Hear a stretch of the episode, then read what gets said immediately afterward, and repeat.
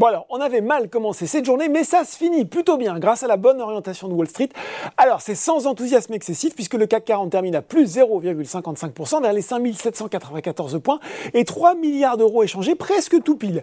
Outre-Atlantique, après une semaine à oublier, eh bien les indices américains veulent démarrer du bon pied, c'est le cas à 17h45 avec un Dow Jones qui avance de 2,27% vers les 29 337 points et le Nasdaq qui est à plus 1,6% vers les 10 749 points. À noter quand même en Europe les autour d'une augmentation de capital importante de Crédit Suisse dont le cours dévisse en bourse. Allez, si on regarde les valeurs en hausse à Paris, eh bien, alors que les pays de l'OP+, s'apprêtent à discuter mercredi d'une réduction de plus de 1 million de barils par jour de leur production, qui serait la plus forte depuis 2020, eh bien, les valeurs pétrolières et parapétrolières caracolent parmi les plus fortes hausses, que ce soit sur le CAC 40, le SBF 120 ou encore le SRD, alors c'est Total Energy, Valourec ou encore Morel et Prom. À noter que sur le SBF 120, c'est McPhee Energy qui poursuit son rebond plus à 10,6% aujourd'hui et plus 34%, et oui, sur les 5 dernières séances.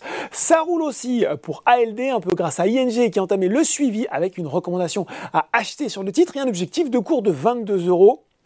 Deuxième séance dans le vert aussi pour Solution 30 qui gagne 5,7% après plus 10% vendredi. Du côté euh, des baisses cette fois-ci, eh bien Casino reste sous pression et signe même un nouveau plus bas historique en séance à 8,985 Autre titre qui reste très attaqué, Orpea qui après avoir rebondi de 7% vendredi repart nettement en baisse aujourd'hui. Air France, KLM aussi perd de l'altitude. Cette fois c'est HSBC qui a abaissé sa recommandation d'acheter à conserver et euh, a abaissé son objectif de cours de 1,60€ à 1€. 35 sur le CAC 40. C'est Pernod Ricard qui boit la tasse devant Danone et AXA. Voilà, c'est tout pour ce soir. En n'oubliez pas, tout le reste de l'actu éco et finance est sur Boursorama.